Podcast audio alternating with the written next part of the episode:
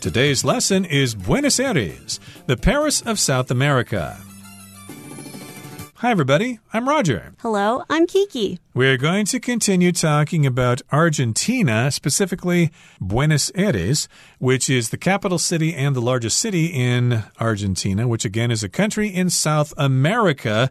It's probably going to take you a long time to get there. My goodness, you're going to have to fly from Taipei across the Pacific Ocean to the USA, and then I believe you fly to Miami after that, and then you fly from Miami down to South America. Be prepared for a long flight, but hopefully it will be worth the trouble because there are lots of things to see and do in Buenos Aires. And because Buenos Aires is a city with its own personal spice, that often people will think of it as the Paris of South America. Indeed. And we gave you some examples of things that make this city really special. You've got the delightful colonial architecture, you've got vast green spaces. And of course, you have that cemetery that you can check out with its impressive monuments. And then across the street on weekends is the Feria Recoleta, where you can pick up some locally made souvenirs and try some delicious street food. And finally, you can check out the National Museum of Fine Arts, which has a vast collection of works by Rembrandt and uh, Van Gogh and Picasso. And of course, it's a great pink building that will impress you when you see it. Well, that's not the only pink building in Buenos Aires. There's another pink building which we're going to check out as we begin our lesson with the first part. Let's listen.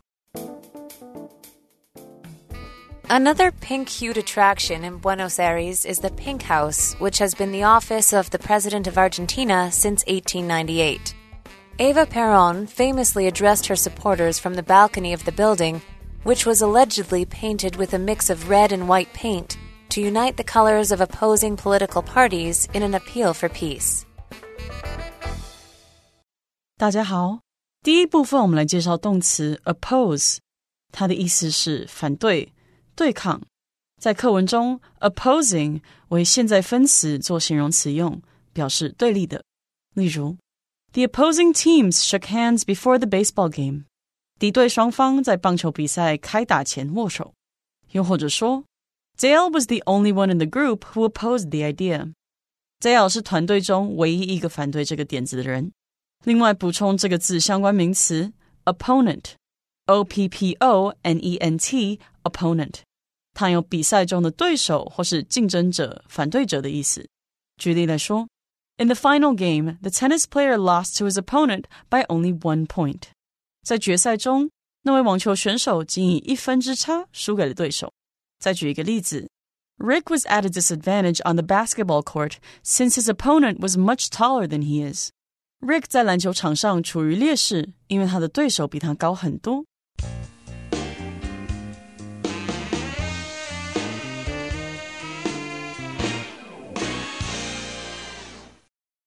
Okay, so the first paragraph for today's lesson begins by saying there's another pink hued attraction in Buenos Aires, and that is the Pink House, which has been the office of the President of Argentina since 1898. So it's pink hued. Hue means a color or a shade of a color.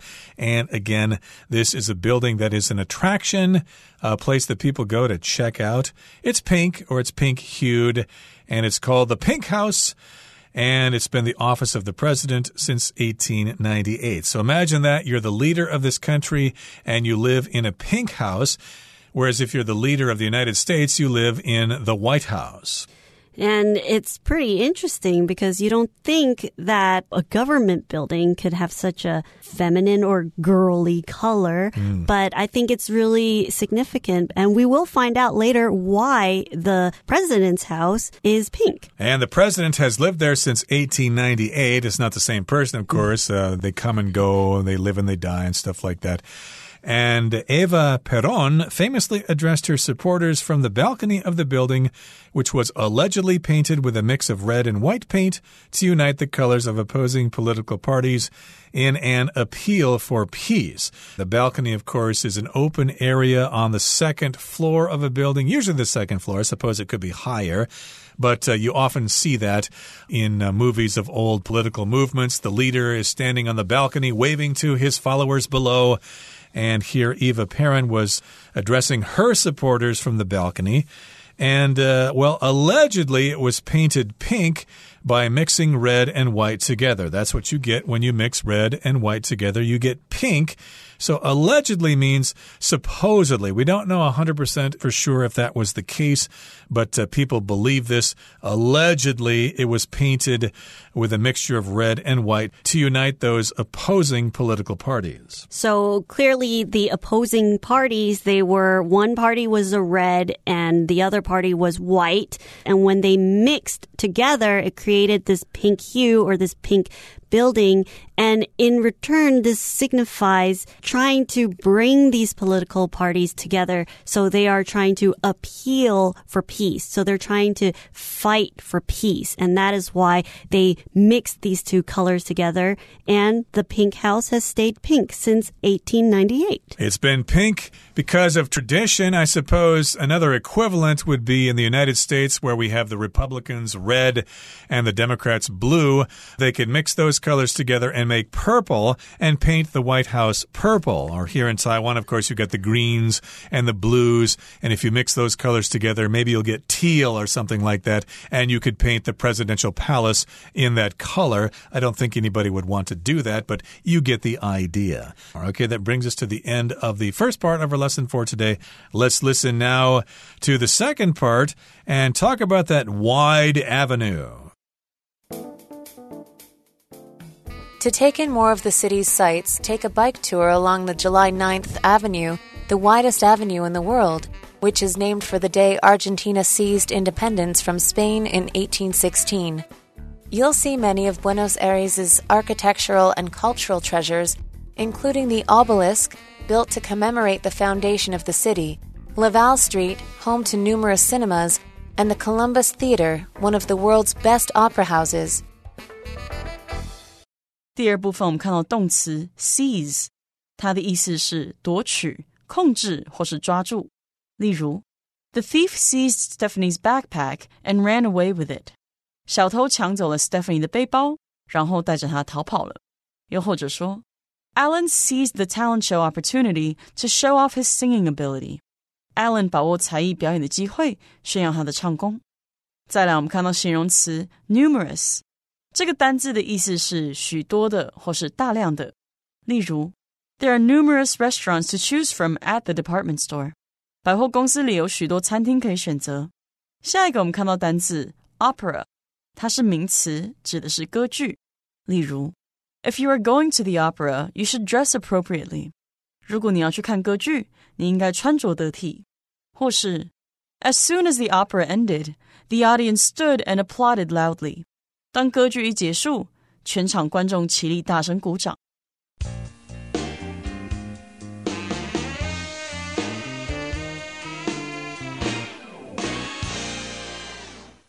Okay, so again, you're in Argentina, you're in Buenos Aires, and you're on tour of the city. You've just checked out the Pink House, and now you want to take in more of the city's sights. So, one good way to see a lot of the city is to take a bike tour, especially along the July 9th Avenue the widest avenue in the world, which is named for the day Argentina seized independence from Spain in 1816. So, yes, you can probably rent a bike there, or maybe they have uh, bike share programs there, and maybe this avenue has some decent bike paths so you don't get run over and you can take a bike tour along this avenue, which is called July 9th Avenue.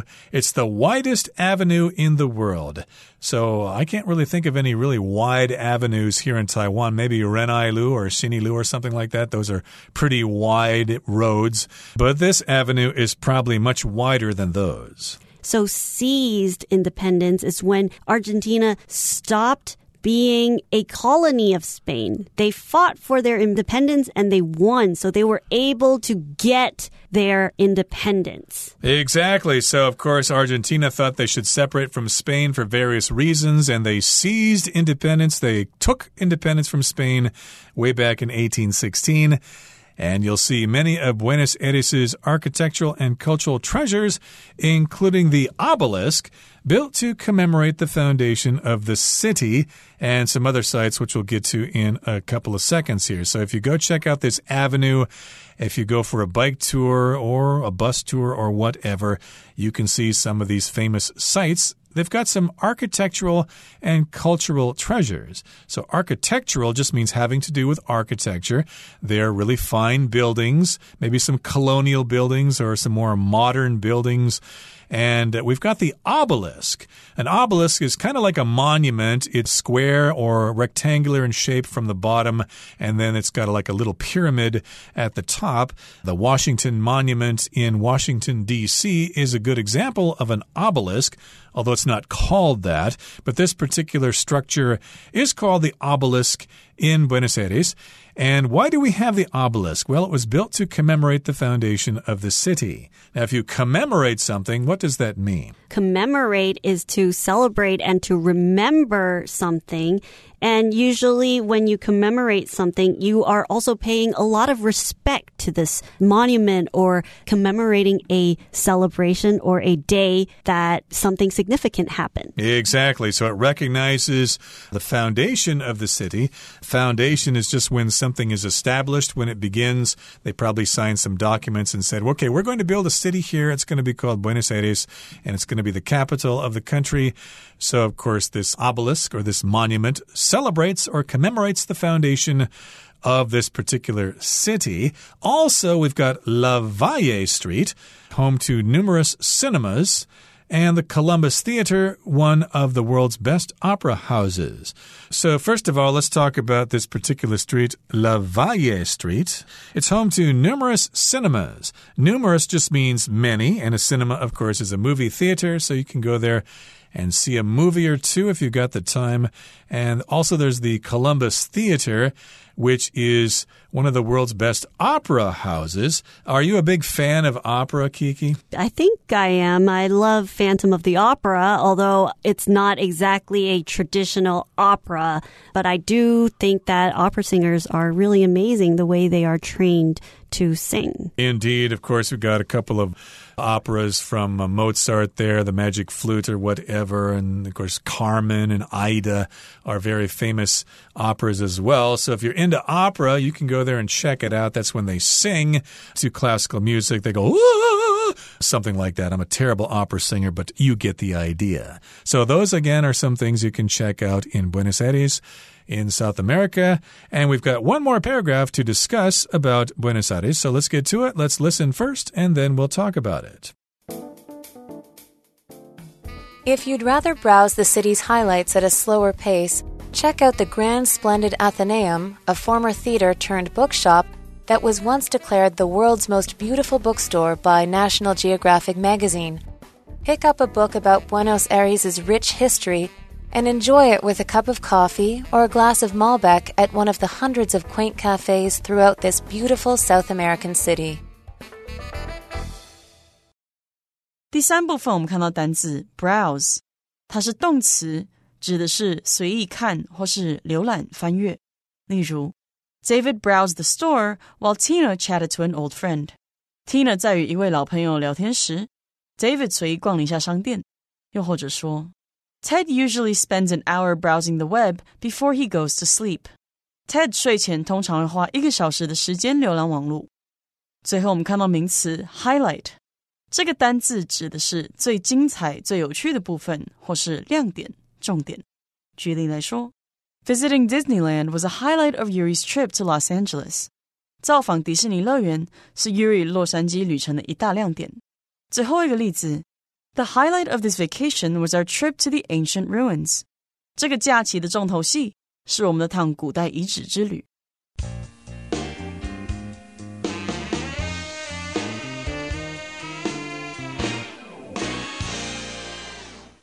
Okay, moving on, the third and final part of our lesson for today says if you'd rather browse the city's highlights at a slower pace, check out the grand, splendid Athenaeum. So when you browse something, you're really looking at it at a slower pace. You're not going through the whole city really fast. You're taking your time to take it all in. You're taking time to see the city's highlights. So when you see the city's highlights, highlights is usually the most appealing things in a city or in a place that you're visiting so that you don't have to go to every single place, every single tourist attraction because usually you don't have time.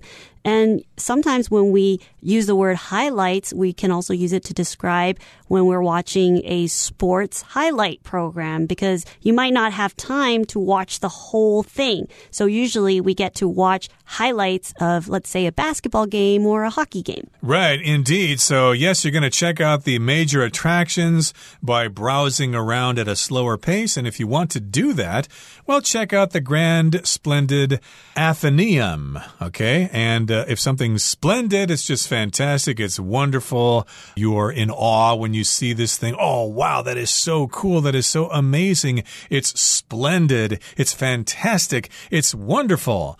Well, what is the grand, splendid Athenaeum? Well, it's a former theater turned bookshop that was once declared the world's most beautiful bookstore by National Geographic magazine. So it used to be a theater, and now it's a bookshop. Yes, I've seen pictures of this online. Yes, indeed, it looks like a theater with all the seats there or the area for seats, and then to the sides you see all these bookshelves. So you can go in there well, you can browse for books if you want to, but I think a lot of people are probably going in there strictly to take pictures. Pictures for their Instagram and Facebook. you bet. For social media, absolutely. So, yes, indeed, National Geographic once said it's the world's most beautiful bookstore. It might even be more beautiful than Chengpin. So you can pick up a book about Buenos Aires' rich history and enjoy it with a cup of coffee or a glass of Malbec at one of the hundreds of quaint cafes throughout this beautiful South American city. So Malbec is just a type of wine, a type of alcohol specific to the region. And you can choose to have coffee or Malbec at the many quaint cafes. So a quaint cafe is a place where you feel usually it's really small and cozy and you can really enjoy yourself and have a good time with your friends or even just spend the afternoon by yourself. And at this cafe, you can just enjoy this beautiful South American city. Yep, it's unique, it's special. The city is that way, but these cafes are kind of fun too. And of course, that's always fun to do when you go to a city to try to find a really unique and special cafe that doesn't look like any of the other cafes you've been to before. Stop in, sit down, have some coffee, have a drink, maybe chat with the locals. Hey, where are you from? Oh, we're from Taiwan. Oh, cool. Gee, how's life in Taiwan? Etc., etc. You might uh, make some new friends that way. So, yes, indeed, check out the quaint cafes. And there might be some other places to go in Argentina as well. But uh, Buenos Aires is the biggest city there. And of course, lots of tourists will certainly go there and have the time of their lives. Okay, that brings us to the end of our discussion for today. Let's turn things over now to Hanny.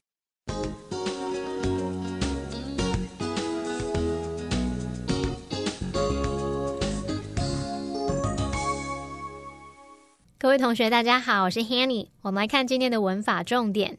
课文第一部分介绍了 Pink House 这栋建筑。那最后一句，他有提到说。据说，为了呼吁和平而结合对立政党的颜色，将该建筑漆上了红白的混合油漆。文中它是用动词 oppose 的现在分词 opposing 来形容对立的。那么 oppose 就有反对、对抗的意思。我们来学它的字首字根。好，首先就来看看。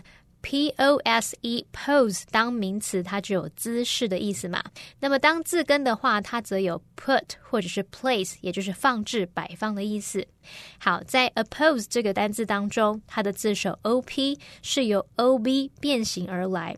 Ob 它就有朝向啊、反对或者是妨碍的语义。那么字根 pose 表示放置。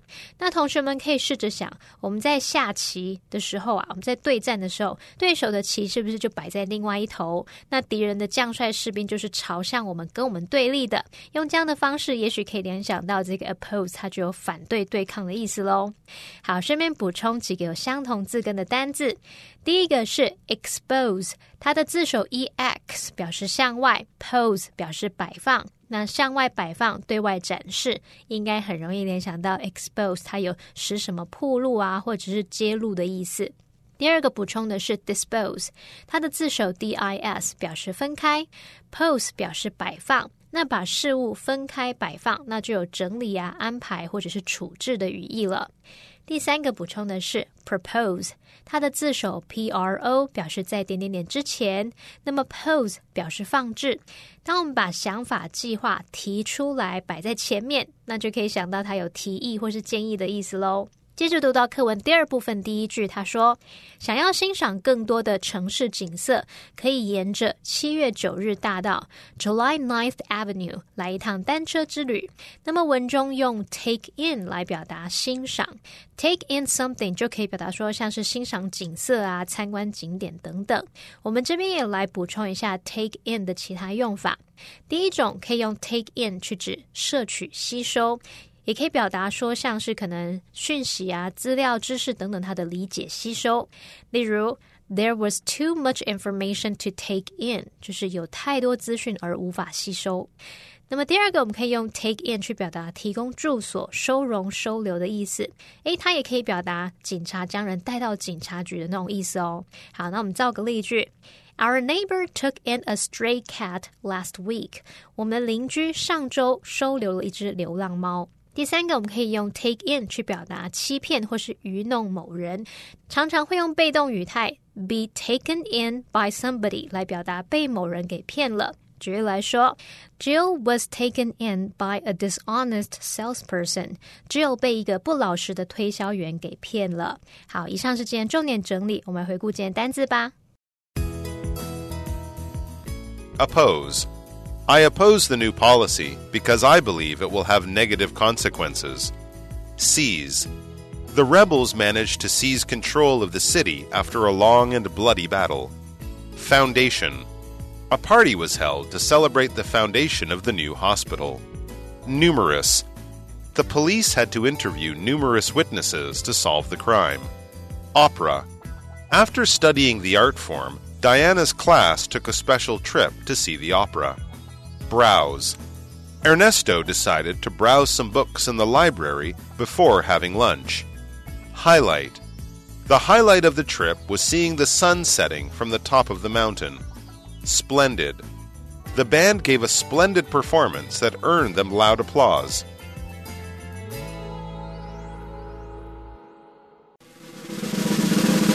Discussion starter starts now. It's time now for our discussion starter. The question is Which attractions in Buenos Aires would you be most interested in seeing and why? Well, I definitely think the Grand Splendid Athenaeum is really interesting because I love theater. And to see a former theater converted into a bookshop, that must be really cool. Uh, yeah, it looks pretty cool, and I certainly would like to check that out. But uh, the idea of going for a bike tour along this really wide avenue sounds pretty cool to me. That's what I'd like to see. And I'd like to see all the impressive architecture along that particular avenue. And also, I'd like to go check out those quaint cafes for an opportunity to meet some of the locals or rub elbows with the locals because, as I said before, I do know some Spanish, so maybe I could pick up a word or two that I didn't know before. And I would also try to appreciate the Argentinian accent in Spanish, which is different from how Spanish is spoken in other Spanish speaking countries in the world. Well, that brings us to the end of another edition of our program, and please make sure you join us again next time. From all of us here, I am Roger. I am Kiki. See, you, next time.